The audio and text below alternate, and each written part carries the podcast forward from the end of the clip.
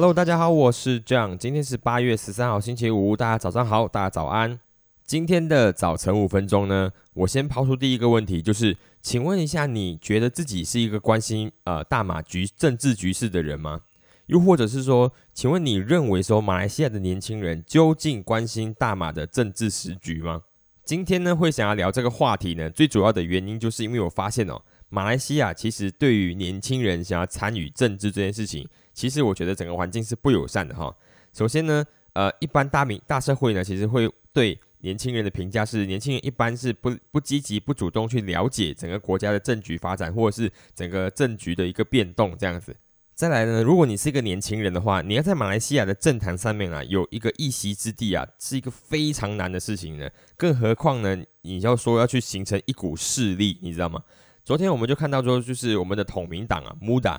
呃，这个这个政党呢，是由麻波的那国会议员沙塞迪嘛。那个上一届大选的时候，我们说，呃，全全部竞选者里面最帅的那个议员沙塞迪哈，他在喜来登政变之后呢，他离开了那个团结党嘛，然后就在二零二零的那个九月十七号的时候，向注社团注册局呢递交了一个表格，然后申请要设立新的政党，叫做马来西亚国民统一民主联盟，叫做 MUDA。但是呢，这个申请呢，在今年的一月六号的时候呢，是有遭到社团注册局的拒绝的。然后在二月四号递交上诉函给注册局之后呢，其实呢，内政部一直都没有决定要不要接受这个上诉哦。我们要知道啊，就是国家的社团注册局是在内政部底下的，然后我们的内政部长是谁呢？就是我们的韩沙在努丁了。然后最后呢，韩沙在努丁是在昨天的时候最后一分钟裁定说拒绝。统民党就是 MUDA 的上诉申请，这就代表什么呢？这就代表了，就是说马来西亚呢，唯一一个看起来像是年轻人想要创立的社那个政党呢，已经宣告失败了哈，就是没有这个社团，没有这个政党的注册哈。所以我觉得这这这个是马来西亚对于一个年轻人的政治环境的打压嘛。你看到之前的时候，沙塞迪还有被。呃，就是检控上上庭嘛，就是因为有怀疑他就动用党产，就是不当的动用使用党产这样的一个一个案件，这样，所以我觉得这个看起来就非常像就是一个政治的打压，对年轻人政治打压。所以我对马来西亚的政局哦，其实你简单来看哦，就是它就是一个老人政治。什么是老人政治呢？如果你上网查一下维基百科，其实是有特别为老人政治做的一篇注解哈。其实它是一个政治学的术语，其实简单来看就是普遍上。国家的领导阶层都是年龄相较高的人，然后这个状况呢，通常会出现在很多社会主义的国家，像是中国或者是共产党的国家嘛。因为这些人的身份，那种总秘书长啊，通常都是就终身制的，或者是很他会在任非常长的时间，不是民选制的，他可能就是会一直会有更换。但其实呢，除了像是社会主义的国家有可能有老人政治割据的状况之外呢，像是美国，其实美国最近的两任总统呢，一个 Joe Biden。一个就是 Donald Trump，这两个总统其实都已经超过七十几岁了，但是呢，年纪不是唯一判断哦一个国家的政治是不是属于老人政治的一个决定因素哦。因为呢，要是如果那个那个领袖他的施政的方式比较年轻、比较开明的话，其实也不属于老人政治哦，只是他年纪稍微大一点而已。但是呢，马来西亚是相对可悲一点哈。这个主要原因是因为我们除了是现在目前的环境很老人政治之外啊，其实我们在好几年前呢，就是也选出一个全世界最老的首相。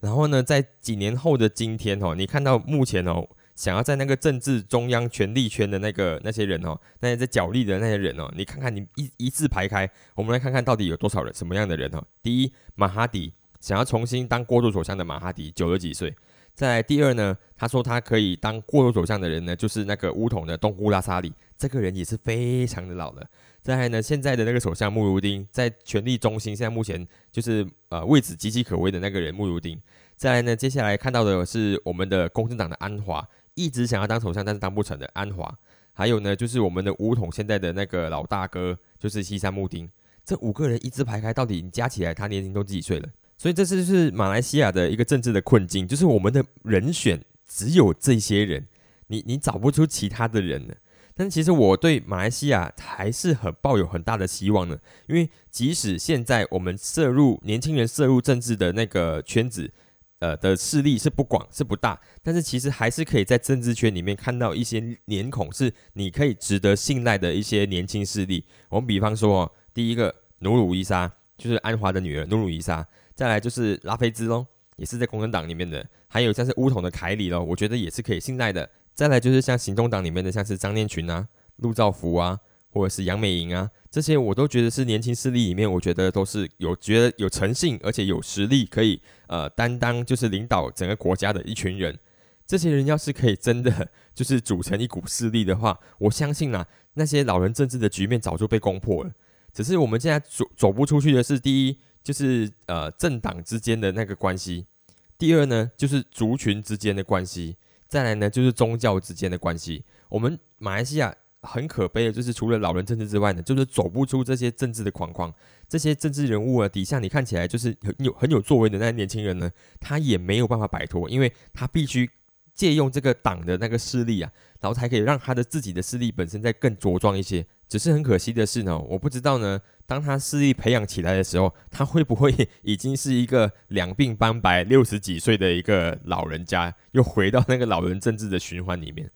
所以呢，马文政治其实有一个很令人诟病的，就是他会一直扼杀很多年轻的政治力量。所以整个国家的生态啊，国家整个政治生态就越来越趋向保守。这就像是目前这个社团注册局不给 MUDA 注册的一个一个样子啦。我觉得可以透过这件事情看到马来西亚可能将来会走上的样子。但是虽然虽然呢，我还是要再说好好几次。虽然我在这前面的这段里面讲述里面好讲了好几次可悲，但我不是真的认为马来西亚这么可悲。我们还是有很多年轻人，像是现在你在听这个，你也是，我相信你也是年轻人，你愿意听，然后你也听得下去的话，就表示说其实你对马来西亚的关心还是很重的。然而呢，我们现在目前只是需要一个带领者，一个领导者。而这个领导者呢，如果他是开明派的，他是可以摒除很多种族、很多宗教这些元素的这个人呢，我相信马来西亚很快就会走出困境的。尤其呢，马来西亚是一个这么这么富庶的一个国家，有资源、有人才，